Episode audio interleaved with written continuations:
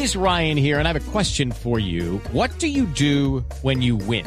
Like, are you a fist pumper? a woohooer, a hand clapper, a high fiver. I kind of like the high five, but if you want to hone in on those winning moves, check out Chumba Casino. At ChumbaCasino.com, choose from hundreds of social casino style games for your chance to redeem serious cash prizes. There are new game releases weekly, plus free daily bonuses. So don't wait. Start having the most fun ever at ChumbaCasino.com. No purchase necessary. VGW. Void were prohibited by law. See terms and conditions. 18 plus. Tal vez el de más impacto se llama Teófilo Gutiérrez. Lo de Teófilo es realmente asombroso asombroso. Ayer goleó el cuadro River Play a Independiente en el Gran Clásico del fútbol argentino.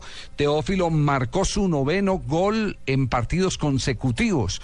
Este récord lo tenía con ocho tantos en ocho partidos eh, consecutivos Javier Saviola. Así que entra ya al cuadro principal de las grandes leyendas de, los eh, históricos de River Plate, pero además eh, es en este momento el goleador del torneo argentino con siete tantos y su calificación ha sido realmente asombrosa en casi todos estos juegos. No ha bajado de ocho puntos de calificación Teófilo Gutiérrez.